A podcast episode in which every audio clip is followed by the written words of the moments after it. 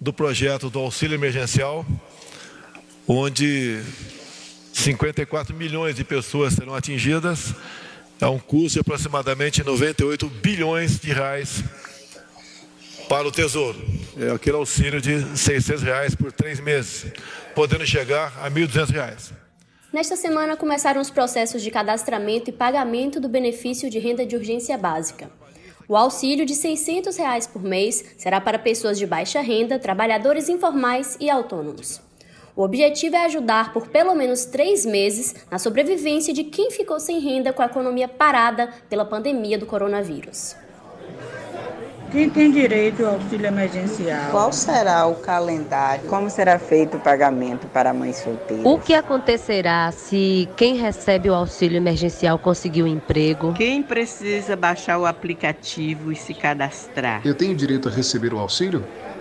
Eu sou Jade Coelho e o que é quem tem direito, como e quando será pago e qual o impacto do pagamento da renda básica emergencial na economia do país são as pautas do terceiro turno de hoje. Começa agora o terceiro turno. Um bate-papo sobre a política da Bahia e do Brasil.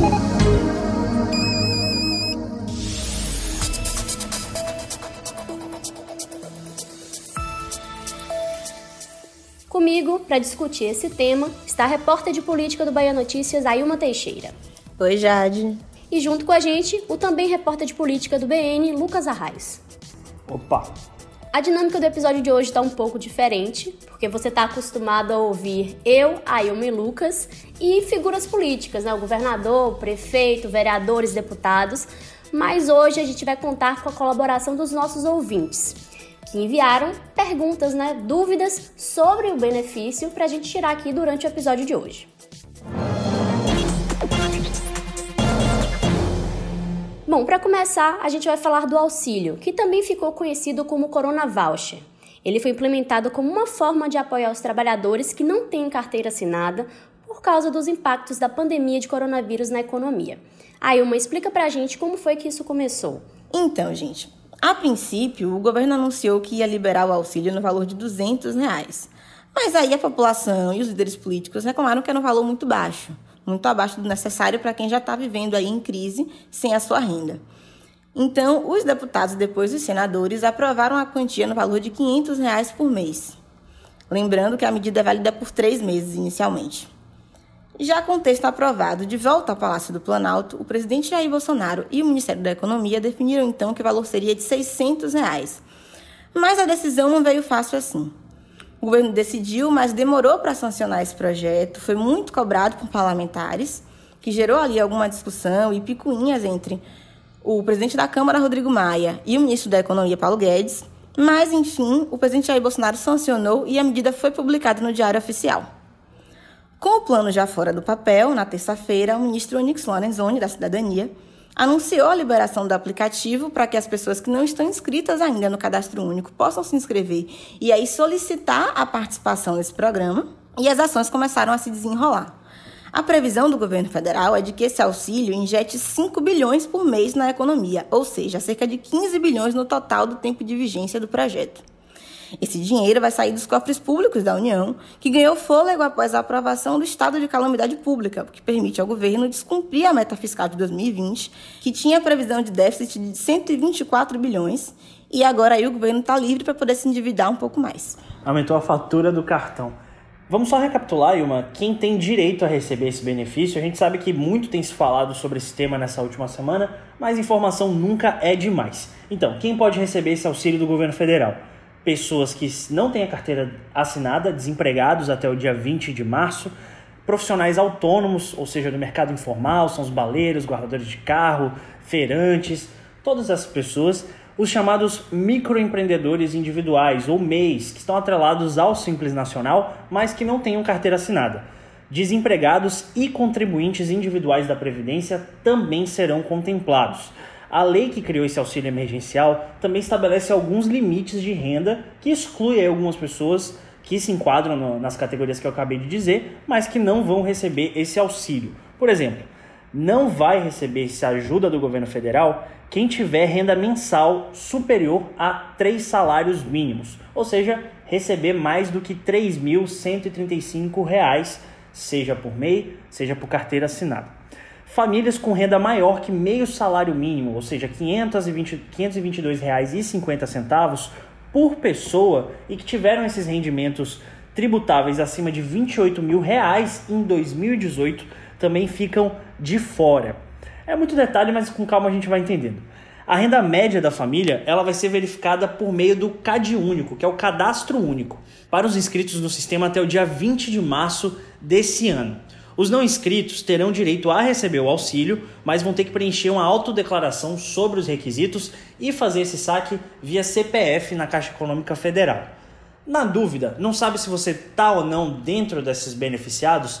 Você baixa o aplicativo da Caixa, faz seu cadastro, suas informações vão ser validadas ou não, e a partir disso você sabe se vai ser contemplado ou não com esse auxílio. Não existe problema nenhum de se cadastrar, fazer o cadastro no Cade Único e solicitar a verba. Vale lembrar que o nome do aplicativo é Auxílio Emergencial Caixa, no site auxilio.caixa.gov.br. Tem que atentar porque tem muita fraude, né? Muita gente que tenta aí burlar, então, para que você não corra o risco de entregar seus dados a um estelionatário, tenha todos os cuidados para ir diretamente à fonte correta, que é a Caixa Econômica.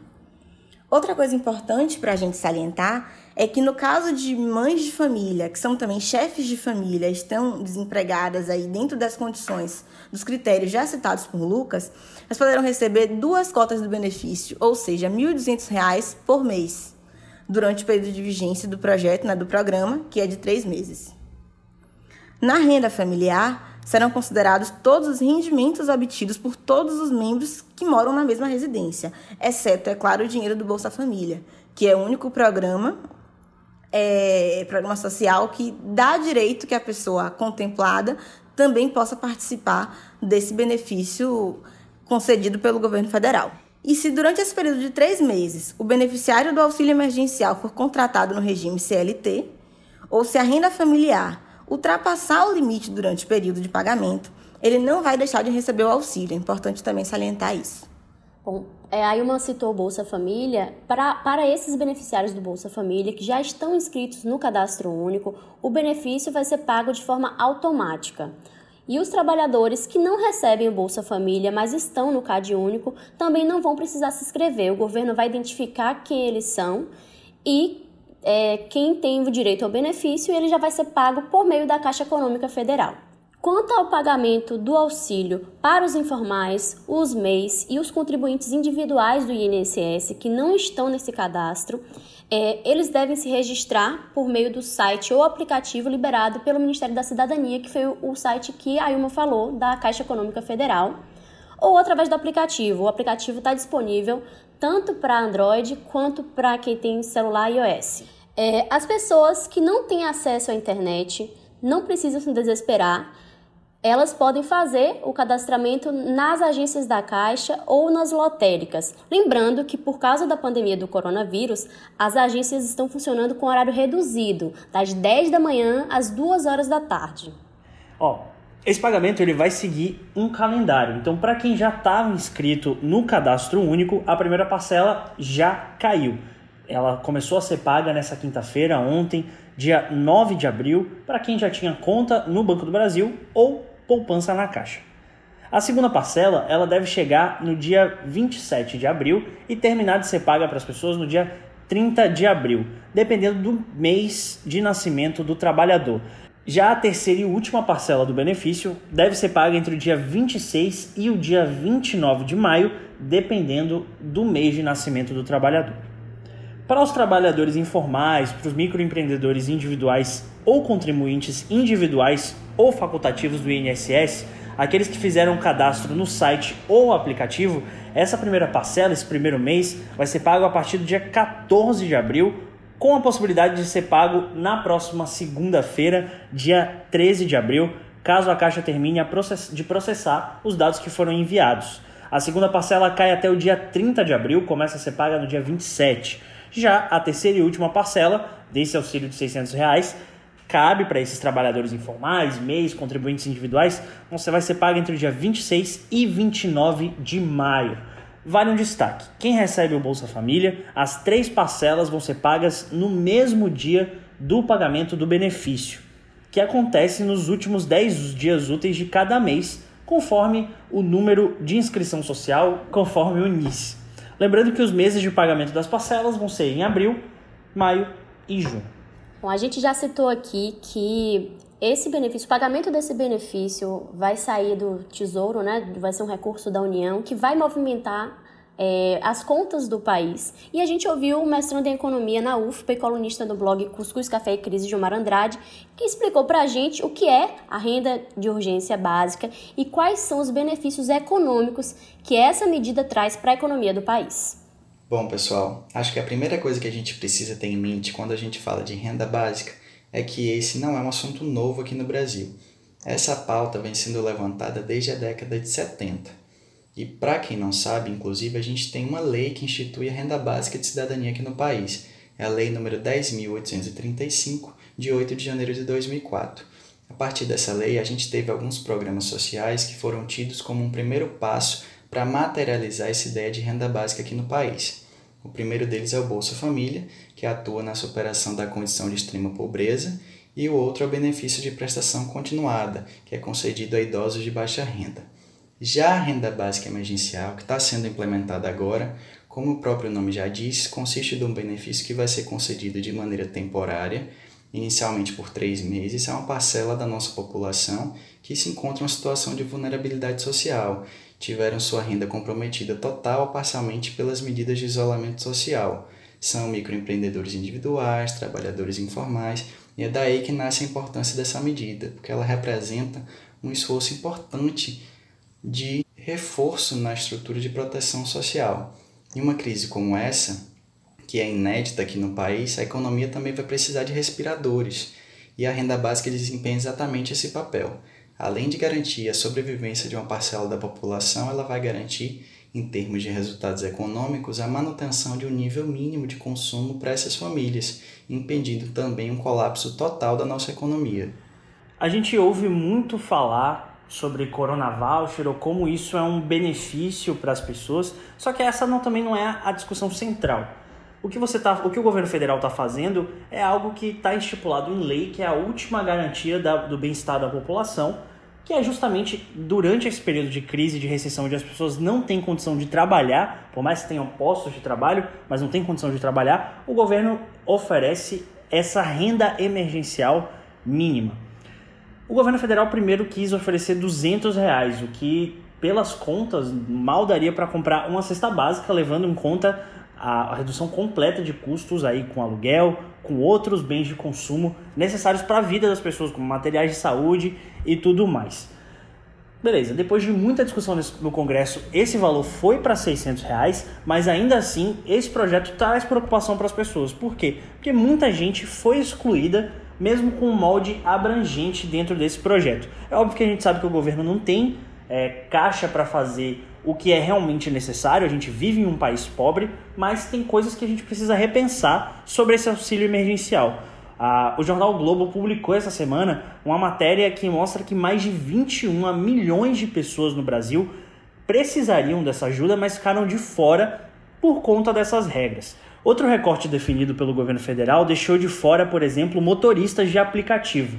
Por exemplo, até março, eles conseguiam faturar muito mais com as pessoas nas ruas. Com a quarentena, as receitas despencaram e possivelmente os ganhos dessas pessoas também foram reduzidos drasticamente. Essas, esses motoristas ficaram de fora do auxílio emergencial. Segundo o Sebrae, ainda 6,3 milhões de microempreendedores individuais se somam ao universo que ficam de fora do auxílio emergencial, mesmo tendo aí, enfrentando igualmente, como todas as outras pessoas, essa crise econômica que assola nosso país. Como já havia dito anteriormente, a estimativa inicial é que esse benefício alcance cerca de 54 milhões de brasileiros. E o caminho escolhido pelo governo para chegar até essas pessoas foi o mais óbvio: o Cadastro Único dos Programas Sociais, também conhecido como CAD Único. O CAD Único reúne informações sobre as famílias brasileiras que estão em situação de pobreza e extrema pobreza Hoje a gente tem cerca de 75 milhões de pessoas inscritas no CAD único. Desses 75 milhões, 43 milhões são beneficiários do programa Bolsa Família. Entre os que não recebem Bolsa Família, a estimativa do Ministério da Economia é que mais 10 milhões de pessoas estejam elegíveis para receber esse benefício. O grande desafio que o governo tem, na verdade, agora é mapear as pessoas que não estão inscritas no CAD único e fazer esse dinheiro chegar até elas. Mas voltemos à pergunta: o benefício é suficiente para atender toda a população desassistida do país? A minha resposta é não. Isso porque o mínimo que poderia ter sido feito nesse momento era contemplar todos os inscritos do cadastro único. Além disso, se a gente destrinchar o texto da medida, a gente pode encontrar algumas deficiências graves, como o fato de que ignora o número de filhos de cada família. E o prazo também pode ser considerado um pouco curto demais. Eu queria frisar que o Congresso Nacional continua analisando essa matéria e pode trazer nos próximos dias algumas modificações que suprimam essas deficiências. O esforço que é necessário agora é a gente integrar uma série de ações, não só a renda básica emergencial, mas também auxílios a micro e pequenas empresas e programas de sustentação de emprego para que a gente possa mitigar, dentro das nossas possibilidades, claro, os efeitos econômicos dessa crise. Esse benefício é novo, né? muita gente ainda tem muita dúvida e por isso a gente abriu e pediu que os leitores enviassem perguntas para a gente. A gente vai começar respondendo algumas das que a gente recebeu pelo WhatsApp do Bahia Notícias. Olá, sou Sidney de Euclides da Cunha, na Bahia, e sou MEI, o microempreendedor individual, e também sou empregado público federal. Neste caso, eu tenho direito a receber o auxílio? Então, Sidney, microempreendedores individuais têm direito, mas no seu caso, como você também é servidor público, você não vai ser beneficiado por esse auxílio. Funcionários públicos não têm direito a essa ajuda do governo, mesmo que estejam em contratos temporários. Sou Iva de Simões Filho. Gostaria de saber se quem recebe BPC ou LOAS tem o direito ao auxílio emergencial porque eu tenho um filho que ele recebe o benefício, está no meu nome, porém quem recebe é ele. Daí eu queria saber se eu tenho esse direito de receber esse auxílio. Iva, é o seguinte: o auxílio não será dado a quem recebe benefício previdenciário ou assistencial, seguro-desemprego ou outro programa de transferência de renda federal que não seja o Bolsa Família. No caso do Bolsa Família, o beneficiário poderá optar por substituir temporariamente o programa pelo auxílio emergencial, se esse for mais vantajoso. E é que a quantia do auxílio acaba sendo maior. Então, quem recebe Bolsa Família acaba que vai, vai passar a receber essa renda básica emergencial pelo período aí de três meses. Meu nome é João Gabriel, sou MEI daqui de Salvador. Gostaria de saber como eu vou receber o meu benefício. Bom, João, o dinheiro vai ser depositado numa conta especial chamada de poupança social digital. Ela vai ser aberta automaticamente em nome do beneficiário e não tem necessidade de apresentar documentos. A lei que criou esse auxílio emergencial proíbe os bancos de cobrarem tarifas dessas poupanças e ainda prevê pelo menos uma transferência gratuita para outra conta. Passando agora da esfera federal para a municipal, aqui em Salvador a prefeitura também adotou medidas de renda emergencial. A gestão do prefeito ACM Neto implementou o programa Salvador por Todos, que vai pagar um benefício no valor de 270 reais para trabalhadores informais. É o caso de ambulantes, feirantes, barraqueiros, camelôs, guardadores de carro, baleiros, baianos de acarajé, recicladores, pessoas que recebem auxílio aluguel, mas não são beneficiárias do Bolsa Família, taxistas, mototaxistas e motoristas de transporte por aplicativo, todos aí cadastrados em secretarias da prefeitura.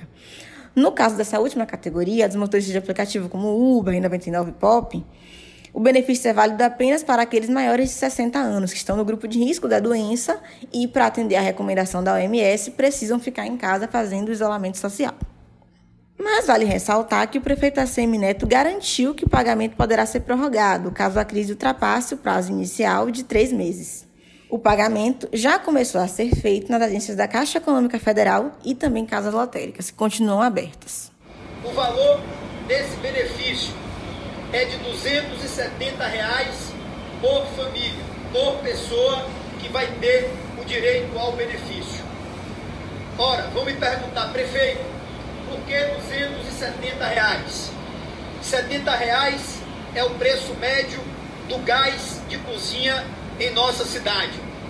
E 200 reais é o preço médio para a compra de duas cestas básicas por mês em nossa cidade. Já o governo do estado adotou medidas diferentes do governo federal e do governo municipal de Salvador. O governador Rui Costa preferiu não depositar dinheiro na conta das pessoas, ou seja, não fazer essa distribuição de renda emergencial, mas sim arcar com, com custos básicos das famílias baianas. Já foram aprovados dois projetos nesse sentido.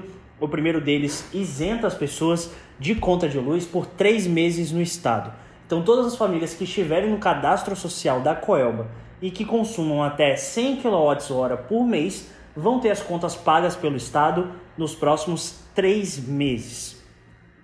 Essa proposta chegou a 100 kWh depois de uma discussão, de um debate que os deputados estaduais tiveram com o governador. A ideia inicial do Palácio de Undina era arcar com as contas de, de até 80 kWh, mas os deputados resolveram ceder suas emendas impositivas, que é parte do orçamento que eles têm direito, para ampliação dessa proposta.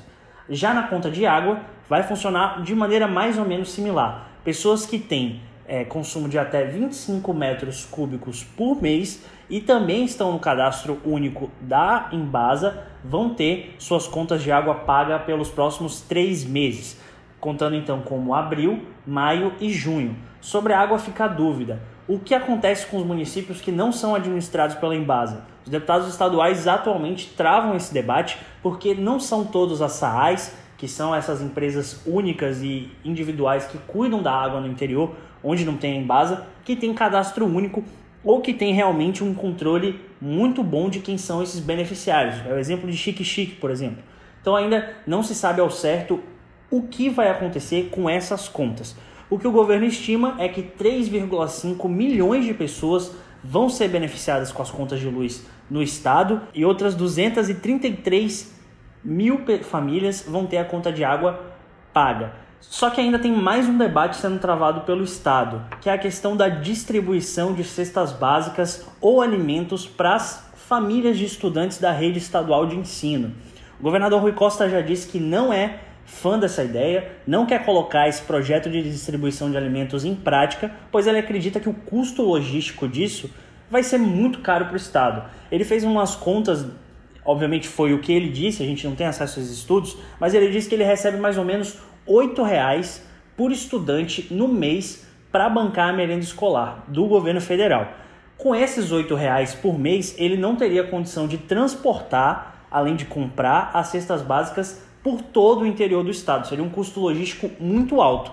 Por isso, ele não incluiu a distribuição de alimentos dentro dessas propostas. No entanto, a Defensoria Pública do Estado foi ao Tribunal de Justiça da Bahia e conseguiu um liminar que está obrigando o Estado a tomar sim essas medidas. Vamos ver o que vai acontecer na cena dos próximos capítulos. Olha, eu quero agradecer aos deputados estaduais de oposição, os deputados da base do governo, agradecer ao presidente da Assembleia, Nelson Leal, que além de aprovar a sugestão, o projeto nosso, que isenta as famílias pobres de baixa renda de pagar energia por três meses, eles fizeram a doação das suas emendas individuais e com isso ampliaram para o consumo até 100 kW, ou seja, é, agora toda a população que consumia até 100 kW vai ter sua conta paga durante três meses. Significa que 3 milhões e meio de baianos, isso mesmo, 3 milhões e meio de baianos terão a sua conta quitada por durante três meses. Terceiro turno.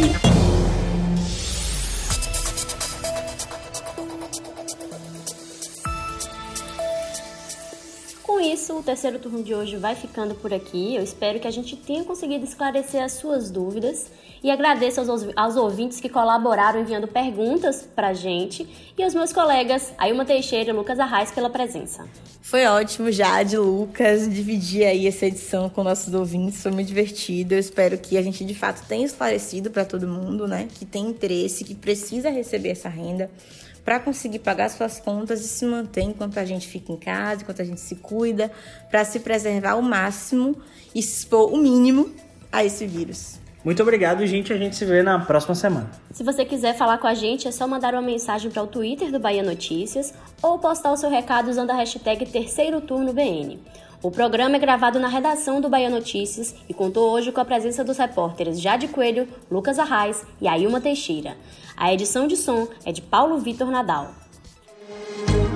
Você ouviu o Terceiro Turno, o seu podcast semanal sobre a política da Bahia e do Brasil.